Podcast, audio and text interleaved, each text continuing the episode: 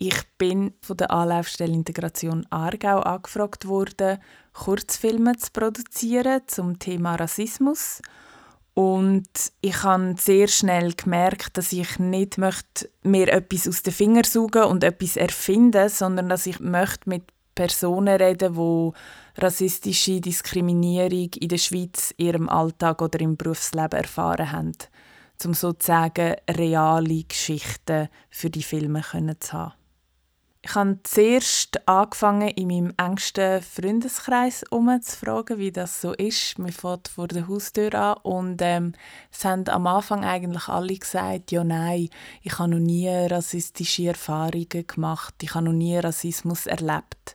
Und dann, wenn man aber noch ein mehr nachgefragt hat, sind dann doch so ein paar Situationen plötzlich den Leuten in Sinn gekommen oder ihnen sind auch andere Menschen in Sinn gekommen, die sie mir dann weiterempfohlen haben, die dann doch einiges zu erzählen hatten.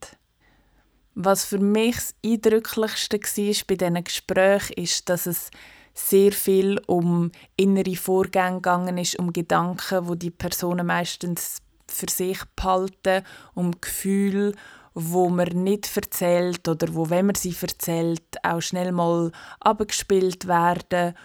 Und das ist so etwas, wo nur in einem innen passiert. Und faszinierend ist auch, dass sehr viele Personen egal was für unterschiedliche Geschichte sie haben, wie unterschiedlich alt sie sind oder dass sie ein anderes Geschlecht haben, teilweise haben sie fast genau das Gleiche gesagt. Und das hat mich extrem beeindruckt und auch berührt.